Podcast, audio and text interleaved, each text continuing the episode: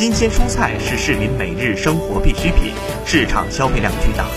作为中国西部绿色菜都、全国无公害蔬菜示范基地的重庆市潼南区，常年蔬菜播种面积达一百万亩，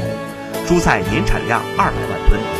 今年以来，潼南积极发挥产业优势，加大生产组织和市场供应力度，全力做好农产品稳产保供，满足市民生活需求。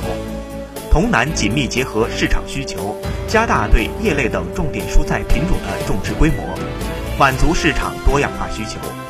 加大技术指导和生产要素保障力度，建立完善冷链物流体系，及时研究和出台扶持产业发展的政策措施，